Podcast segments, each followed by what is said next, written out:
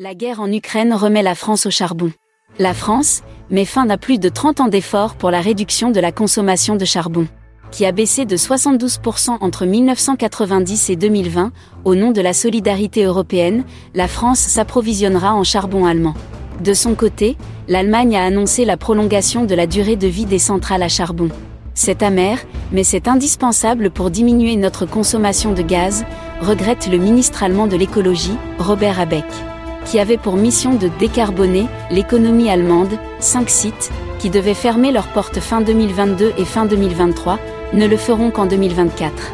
À supposer, bien sûr que la situation s'améliore, en Autriche également, le retour au charbon est annoncé, c'est une solution d'urgence, affirment les autorités autrichiennes qui ont décidé de la réouverture d'une centrale à charbon fermée au printemps 2020 avec ses 450 000 tonnes de charbon stockées.